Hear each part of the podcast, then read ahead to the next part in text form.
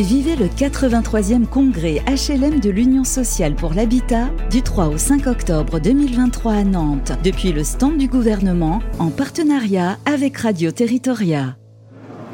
Bonjour, bienvenue à tous, je suis ravi de vous retrouver ici en direct euh, de Nantes pour le congrès USH des HLM. On va parler tout de suite rénovation énergétique du parc des logements sociaux en rappelant les enjeux de rénovation énergétique, bien sûr, la réduction des émissions de gaz à effet de serre, quels sont les outils de connaissance et d'analyse de la performance énergétique du parc locatif, mais également quels sont les dispositifs de soutien mis à disposition, enfin les enjeux pour cette rénovation? C'est l'ensemble de ces sujets que nous allons parcourir avec nos deux experts du jour. Je suis ravi d'accueillir Yannick Page. Bonjour Yannick. Vous êtes chef de bureau à la direction de l'habitat, de l'urbanisme et des paysages à la DGALN, direction générale de l'aménagement du logement et de la nature.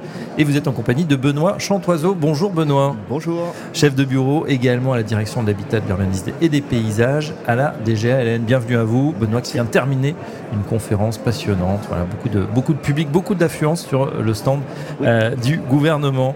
Euh, on démarre, messieurs, tout de suite sur ce. Bah voilà, ça préoccupe tout le monde, hein, cette rénovation, et elle est peut-être euh, encore plus cruciale pour ce qui concerne les, logements sociaux. Est-ce qu'on peut rappeler les, enjeux avec vous, euh, Yannick? On, démarre sur ces enjeux de rénovation énergétique, notamment, on le sait, pour l'ensemble du parc de logements, c'est considérable. Et puis, bien sûr, en fond, on entend aussi cette question des passoires thermiques. Donc, il y a urgence quelque part. Oui, tout à fait. Donc la loi climat résilience a institué différents seuils. Donc à partir de 2025, les logements G deviendront interdits à la location. 2028, les logements F et 2034, les logements E. On a pu effectivement en entendre parler un petit peu dans les médias. C'est un, enjeu non négligeable. On a quand même aujourd'hui, donc sur l'ensemble du parc, 5,2 millions de passoires énergétiques et dans le parc social, alors le parc social qui est en meilleur état que le reste du parc de logement, mais 460 000 passoires thermiques.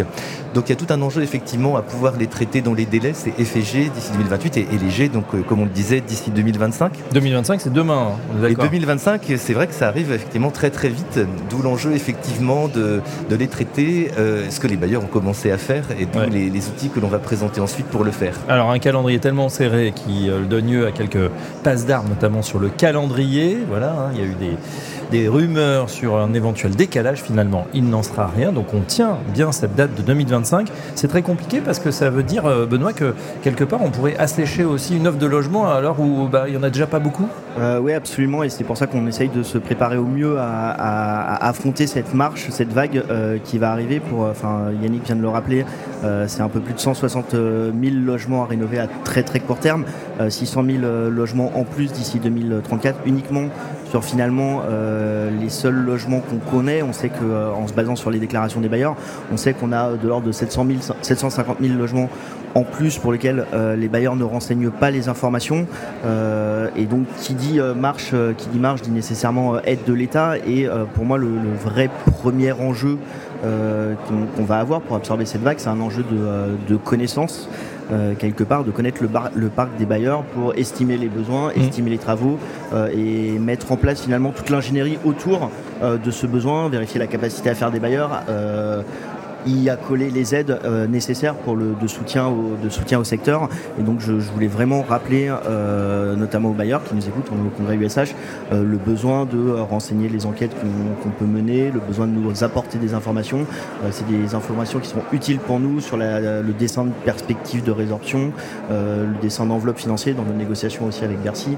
Dans, dans, tout ce, dans, dans, tous ces sujets-là, on a vraiment besoin, et c'est vraiment là-dessus que je mets l'accent, sur un énorme besoin de connaissances aujourd'hui euh, qui nous manque et qui est nécessaire pour vraiment construire une politique publique ambitieuse. Bien sûr, une fois de plus, on, voit la qualité de la data, de la donnée, hein, c'est crucial. D'ailleurs, quand on a ces chiffres, hein, euh, on parle de 5 millions, 460 000, est-ce qu'on est sûr, est-ce que c'est précis? Ou est-ce qu'on peut aller plus loin dans la granularité, savoir exactement qui va être demain euh, G, F, E, etc. C'est un point effectivement qui est très important. Aujourd'hui, on se base sur des estimations issues de modélisation effectuées ah par le service statistique du ministère.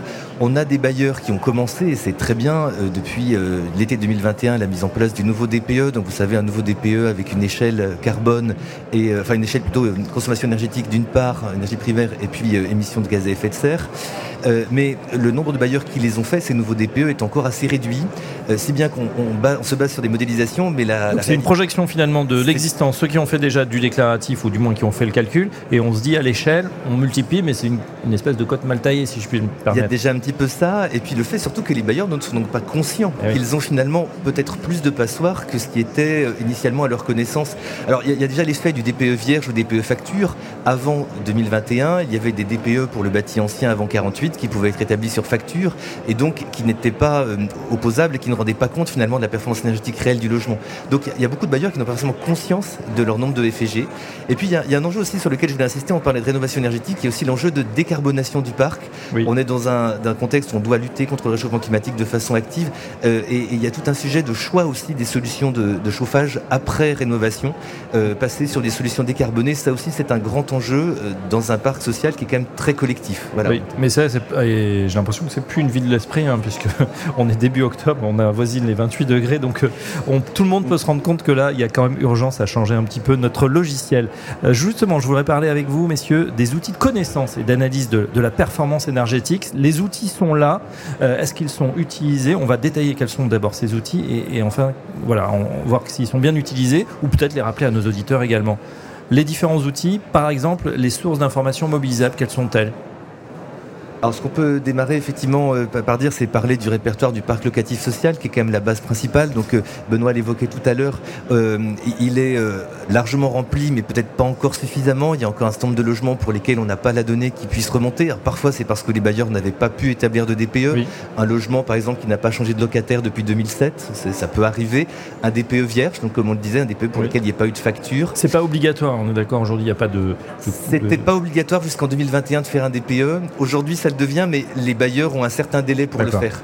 Les anciens DPE restent valides jusqu'à fin 2024, mais il y a un enjeu vraiment à, ce qu'ils puissent assez rapidement, mais ça dépend aussi de la capacité des diagnostiqueurs à répondre à la demande, faire ces diagnostics pour connaître l'état de leur parc et ainsi anticiper, euh, mener leur stratégie de décarbonation et de rénovation énergétique. D'accord, pas besoin d'attendre la deadline hein, du, 2024, bien évidemment.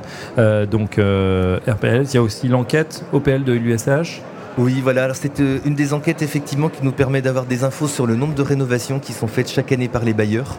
Euh, ça reste une, euh, une, enquête néanmoins qui donne une idée du flux. En fait, on a une idée du stock finalement, un petit peu avec RPLS, mais qui reste imparfaite, vu qu'on a un certain nombre de données non renseignées, 800 000 DPE, je crois, non renseignées de mémoire. Et puis une donnée sur le flux avec 100 000 rénovations par an, dont je crois aux alentours de 80 000 avec changement d'étiquette. Mais ça reste quelque chose d'encore un petit peu insuffisant par, rapport aux, besoins pour tracer les évolutions du parc. Il y a d'autres bases de données qui existent, la base DPE de l'ADEME par exemple, encore la base CSTB. Exactement. Alors là, pour le coup, euh, ce sont les modélisations que l'on évoquait. dans la base DPE de l'ADEME, c'est une base de collecte. Donc tous les niveaux DPE sont, sont, collectés. Elle ne donne pas une vision intégrale du parc. Mais par contre, à partir de celle-ci, c'est justement celle qu'utilise le service statistique du ministère pour avoir recomposé ce parc avec le nouveau DPE et estimé à 460 000 le nombre de passoires énergétiques du parc social. C'est déjà donc très bien. Le CSTB a lui aussi créé une base de données nationale du bâtiment qui donne une estimation plutôt à 490 000 passoires. On est à peu près dans la même zone. On a réussi à documenter à partir des anciens DPE qui existaient une vision du parc tel qu'il devrait être avec les nouveaux DPE, grâce aux années de construction, grâce aux énergies euh, d'alimentation des logements. Par contre, effectivement, voilà, c'est une vision statistique. Il ne remplace pas le fait que le bailleur lui-même ait connaissance de son parc et puisse ensuite engager sa politique de rénovation. C'est nous ce qu'on a intérêt à faire, c'est effectivement engager, accompagner les bailleurs dans, cet effort de, réalisation de leur nouveau DPE. D'accord. Et puis il y a aussi les travaux euh, exploratoires menés en matière de, trajectoire de rénovation du parc social. Donc vous en, vous en parliez. Et puis euh, peut-être le besoin d'une enquête complémentaire, par exemple l'enquête Alenium. De quoi s'agit-il? Oui, absolument. Euh, en, parallèle de ces besoins que euh, Yannick a rappelé euh, de 450 000 passoires thermiques à rénover à, très court terme, 600 000 logements de plus à rénover d'ici 2034, on a cherché à on a cherché à travers une enquête menée conjointement avec l'USH Salon Lait, euh, de, de, voir finalement si les bailleurs étaient prêts euh, à cette marche. donc on a lancé une enquête tout l'été. Il s'avère que, donc en demandant aux bailleurs quelles étaient leurs perspectives de résorption de leur passoire thermique, il s'avère que les résultats sont assez mitigés, hein, puisque les bailleurs nous remontent de l'ordre de 55 000 logements à rénover par an d'ici 2030, ce qui est une marge qui est assez importante quand même, il faut, mhm. il faut, il faut rendre à César, mais qui ne sera pas suffisante malheureusement pour atteindre les objectifs qu'on se fixe, donc 450 000 plus 600 000, près d'un million, plus d'un million de logements à rénover dans les 10 ans. on serait pratiquement à moitié moins. On serait à moitié moins. par ailleurs, on a aussi demandé, et il faut que ça nous interroge aussi, nous, sur les leviers d'action qu'on aura, si les bailleurs étaient prêts à absorber cette, cette vague, on se rend compte que finalement, sur les 430 bailleurs qu'on a interrogés, on a interrogé tous les bailleurs sur les 430 bailleurs qui nous ont euh, répondu, qui représentent quand même 95% euh, du parc. On a 96 bailleurs euh, qui nous indiquent qu'ils risquent de ne pas pouvoir tenir leurs objectifs et 3 qui nous disent déjà, dès maintenant, qu'ils ne sauront pas les tenir, qu'ils ne seront pas capables. Et par ailleurs, plus d'un bailleur sur deux, c'est-à-dire 250 bailleurs sur, pardon pour tous ces chiffres, sur, sur 430, nous indiquent qu'aujourd'hui, ils ne sont pas dotés d'un plan de décarbonation et 53 bailleurs nous indiquent qu'ils ont besoin d'aide pour construire plan. Et donc, ça va poser aussi la question, au-delà de, de l'accompagnement au, aux, travaux, à la rénovation, euh, très certainement un besoin d'accompagnement dans l'ingénierie et la décarbonation. Donc on comprend bien sur euh, l'ensemble des bailleurs, euh, beaucoup ne sont pas encore prêts ou d'autres finalement disent attention, ça risque de coincer au niveau des financements. Justement, ça fait la transition avec le rappel des dispositifs de soutien. Et ils sont nombreux qui sont mis à disposition des bailleurs, on verra si c'est suffisant ou pas, mais je voudrais avec vous qu'on fasse justement, qu'on les descende ensemble. Yannick, quels sont-ils quels sont alors effectivement, déjà les bailleurs euh, sont nombreux. Alors l'étude qu'avait menée Lancols montre que de nombreux bailleurs les connaissent, mais finalement tout le monde ne les sollicite pas. Ils sont parfois jugés un peu trop complexes, mais il ne faut pas hésiter. Euh, euh L'USH pour le coup met à la disposition une aide aux bailleurs pour solliciter ces dispositifs. Donc on a les certificats d'économie d'énergie avec des dispositifs de coup de pouce euh, pour la rénovation performante à la fois des maisons individuelles et des immeubles collectifs. Et là c'est vrai que l'avantage d'un bailleur social, c'est qu'il peut, c'est un immeuble en monopropriété, facilement piloter l'ensemble de la rénovation pour pour l'immeuble, euh, avec quand même des, notamment si on de la chaleur renouvelable, des, bonifications assez intéressantes. Là, je, donne quelques exemples. 11 000 euros pour la, rénovation d'une maison individuelle de surface habitable de 110 mètres carrés occupée par un ménage modeste. Donc, on a quand même des, aides non négligeables liées au certificat d'économie d'énergie. Euh, on a aussi le, nouvel éco-prêt pardon, logement social, donc qui est un prêt bonifié euh, dispensé par la Caisse des dépôts. Euh, depuis le 26 juin dernier, donc on a fait évoluer les critères, donc euh, avec une demande systématique d'installation d'un système de chauffage décarboné dans les maisons individuelles, mais parallèlement une euh, évolution à la hausse des montants de prêts par logement qui peuvent atteindre désormais jusqu'à 33 000 euros dès lors que le gain énergétique évidemment réalisé à l'issue est très très ambitieux. Donc voilà, on, met en place effectivement pas mal d'éléments pour les aider et d'autres dispositifs aussi. Et, en soutien, pour le coup, en soutien aux opérations, ben euh, euh, le, le, Fonds national des aides à la pierre a mobilisé en 2023 200 millions d'euros, euh, ce qui est pour certains peut-être pas suffisant, mais qui représentent déjà une somme, euh, qui sont en fait 200 millions en, reconduction euh, du, de l'enveloppe du plan de relance qui avait été débloqué en 2021-2022, euh, qui avait permis de rénover 48 500 logements. pour l'année 2023, on a donc 200 millions, 185 millions qui doivent permettre de rénover 36 à 37 000 logements, c'est-à-dire des passoires thermiques F et G pour les amener à minima à un niveau d'étiquette minimum C. Et puis, et je voulais le signaler, 15 millions pour une expérimentation qu'on a menée conjointement avec euh, le FNAP, le Fonds national des aides à la pierre, qui est euh, le dispositif, une expérimentation euh, seconde vie, euh, c'est-à-dire l'ambition de remettre des logements anciens, des logements qui sont aujourd'hui des passoires thermiques, au standard du neuf, avec à la fois cette nécessité de rénovation de la passoire thermique, des logements F et G pour les amener à des étiquettes minimum B, mais aussi une vraie réflexion sur la qualité de l'usage des logements, la qualité des parties extérieures, des réflexions sur le confort d'été, sur l'ajout de balcons par exemple. On a eu des beaux projets avec vraiment du confort, la, de la vraie rénovation de logement, euh, sur la prise en compte de la perte d'autonomie, sur un certain nombre de sujets, avec cette idée de le dispositif porte bien son nom, seconde vie, de finalement euh, remettre aux normes actuelles des anciens logements et finalement y accoler euh, les mêmes les mêmes aides que l'État peut mettre sur le sur l'offre nouvelle en se disant beaucoup, ça doit, être, ça doit être demain plus intéressant pour un bailleur de vouloir rénover son parc plutôt que de le démolir et de le reconstruire. Euh, c'est une préoccupation pour nous. Ça serait contre-productif puisqu'on sait que la construction est bien sûr émettrice de, carbone. Euh, on voit aussi, on mesure toute l'ambition, euh, Benoît, parce qu'on ne parle pas de gagner une ou deux lettres. Hein. là, c'est carrément aller jusqu'en B, c'est-à-dire on sera tranquille vraiment pour, des années. Et puis bien sûr, économie aussi à long terme puisque le coût de l'énergie a flambé, bien évidemment. donc c'est vraiment un investissement, mais qu'il faut voir comme amorti dans la durée. Absolument, je, pense qu'on l'objectif qu'on doit collectivement se fixer, c'est malgré tout la, presque la rénovation de l'intégralité des logements d'ici 2050 pour tenir notre trajectoire. Et euh, à ce compte-là, mais j'empiète un peu sur les plates-bandes de, Yannick, à, ce compte-là, il me semble plus cohérent d'aller directement chercher des, étiquettes, des performances élevées euh, plutôt que de revenir faire des travaux qui sont des travaux lourds hein, malgré tout. On parle de travaux d'immeubles, euh, de travaux d'extérieur, c'est-à-dire euh, au moins 6 mois, 1 an d'échafaudage autour des immeubles pour les locataires. Quand les locataires peuvent rester, c'est jamais évident. donc vraiment cette ambition d'aller de s'inscrire déjà dans une trajectoire 2050 et puis d'aller chercher les meilleures étiquettes possibles pour ne pas revenir dans 10 ans, dans 15 ans, dans 20 ans, rénover encore des logements. On aura suffisamment à faire avec les 30 millions de logements qu'il y a en France pour, pour se dire rénovons une fois, une fois pour toutes, rénovons bien et, euh, passons au logement suivant et remontons euh, les performances de l'intégralité du parc français. Mais je m'avance sur tes plateformes. Euh, oh, pas de souci, mais, mais c'est vrai que c'est pour confirmer ce que tu évoques. en l'occurrence, le fait de rénover en une seule fois, non seulement peut être plus économique, mais en plus est plus efficace, dans le sens où à chaque fois que l'on on, on met une étape finalement, une étape intermédiaire dans la rénovation, on risque de créer des problèmes au niveau des interfaces entre les différents, entre les différents lots, entre les différentes différents travaux d'isolation finalement, de corps de métier, mais euh, par exemple les fenêtres, moins bien gérer l'isolation si elle est faite, si le remplacement des fenêtres est fait euh, avant de mettre en place l'isolation, ou enfin il y a tout un enchaînement des tâches très particuliers qui doivent être respectées, et c'est vrai que le faire en une seule fois est beaucoup plus efficace, euh, efficient à la suite aussi. Alors vous m'éclairez parce que c'est ce qui s'est passé dans la résidence où j'habite, dans, dans, Paris, c'était juste avant la crise sanitaire. C'est important de le dire parce que je pense que le prix de l'électricité du chauffage n'aurait pas la facture énergétique n'aurait pas été la même. Et effectivement, ils ont commencé par l'extérieur avant de faire les, les, huisseries et de changer euh, euh, toutes les fenêtres. Et c'est vrai que ça pouvait paraître étonnant. Au début, on se dit mais pourquoi? Euh, Parce que l'isolation phonique n'était pas terrible. Donc au niveau des travaux, je confirme, ça dure six mois, surtout quand c'est des grands ensembles. Mais, mais, ensuite, on est quand même beaucoup mieux et on, vit aussi surtout beaucoup mieux. alors 2050 a été cité, ça c'est l'objectif ultime. Si on se focus juste pour terminer sur la période 2023-2030, ces enjeux, on l'a compris, ils sont immédiats. Donc c'est une plus grande traçabilité, d'avoir effectivement une, granularité aussi dans qu'est-ce qui doit être fait et à quel moment et, pour qui.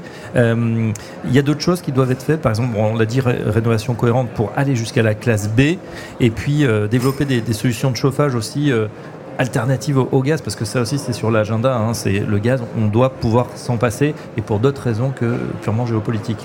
Oui, exactement. Alors, il y, a quand même les raisons géopolitiques qui entrent en de compte, mais effectivement, euh, les émissions de gaz à effet de serre, très clairement, le réchauffement climatique, on en parlait en début d'entretien. Euh, L'Union européenne a souhaité être exemplaire dans ce, dans ce, à ce sujet-là, donc on a un objectif euh, au niveau national, enfin au niveau européen même, de réaliser moins 55% de réduction des émissions de gaz à effet de serre d'ici 2030. Et euh, donc chaque État membre va devoir effectivement décliner cela. Et, donc derrière, on a un objectif derrière d'accélérer les rénovations énergétiques et la décarbonation du parc de logement existant. Et c'est que le parc social qui est, qui est exemplaire déjà hein, par rapport à son niveau, on le disait, beaucoup moins de passoires thermiques quand même que dans les autres parcs de logement. Ça fait moins de 10% finalement. Euh, oui, oui, c'est oui, entre 8 et 10, euh, grosso modo, donc c'est très intéressant. Mais raison de plus pour montrer l'exemple et, d'aller vers la décarbonation, on a un parc qui est encore très gaz, alors ce qui peut se comprendre, puisqu'on est sur des immeubles collectifs et que l'installation de, de systèmes de chauffage décarbonés est difficile. Mais il faut expérimenter des nouvelles technologies, ça commence à se faire pour le coup. Il faut aussi, alors, il y a des, il y a des sujets qui, qui, concernent les bailleurs sociaux, des sujets qui nous concernent nous aussi. C'est aussi travailler euh, euh avec euh, les, les, ministères de la Culture, ce qu'on est en train de faire justement pour euh, favoriser l'acceptation de systèmes de chauffage qui ont parfois des sorties extérieures, comme les pompes à chaleur, c'est nécessaire. qu'on accepte qu'effectivement en façade, on ait des équipements peut-être qui changent un petit peu l'allure de la façade, mais pour pouvoir justement décarboner plus largement dans les bâtiments collectifs. C'est le gros enjeu parce que c'est difficile de on n'a pas forcément de place dans les bâtiments collectifs d'installer des ballons à chaude, c'est nécessaire dans le cadre d'un système de, à énergie renouvelable pour le chaude sanitaire. Et, puis les fameux compresseurs, les groupes froids à l'extérieur pour les packs Hero ou RR. Et là, voilà, c'est le sujet. Donc on y travaille, évidemment, dans le respect des bâtiments anciens. On en a beaucoup. On a 37% des logements, selon les statistiques du SDES, qui sont, et alors je parle de tout logement confondu, tout parc, un privé social, qui sont dans des zones protégées, ABF, aussi patrimonial remarquable. Donc il y a tout un enjeu effectivement à travailler, la faisabilité de rénovation responsable dans, ces territoires pour justement avancer dans ces réductions d'émissions de, gaz à effet de serre. Ouais, et sans dénaturer effectivement peut-être euh, l'architecture des, immeubles, il faut complètement cacher ces packs ou trouver des voilà d'autres systèmes pour que ça reste aussi euh, et agréable à l'intérieur, mais aussi joli de l'extérieur. Eh bien, on en sait un petit peu plus effectivement sur euh, ces enjeux, sur la rénovation énergétique des bâtiments et notamment des, logements sociaux. On l'a dit en tout cas en avance, 8-10%. Ben voilà, l'enjeu c'est de, de, continuer à abaisser et assez rapidement. En tout cas, les enjeux sont là, la route est, tracée, et puis on aura aussi prochainement, je pense, de d'autres d'autres mesures, hein, sans doute pour 2024, mais ce sera l'objet d'une prochaine émission. En tout cas, un grand merci à nos deux spécialistes, Yannick Page, chef de bureau, direction de l'habitat, de l'urbanisme et des paysages à la DGLN, et merci à Benoît Chantoiseau, chef de bureau, direction de l'habitat, de l'urbanisme et des paysages, toujours à la DGLN. Un grand merci, messieurs. À très bientôt sur Radio Territorial. Merci beaucoup. Vivez le 83e congrès HLM de l'Union sociale pour l'habitat du 3 au 5 octobre 2023 à Nantes, depuis le stand du gouvernement, en partenariat avec Radio Territoria.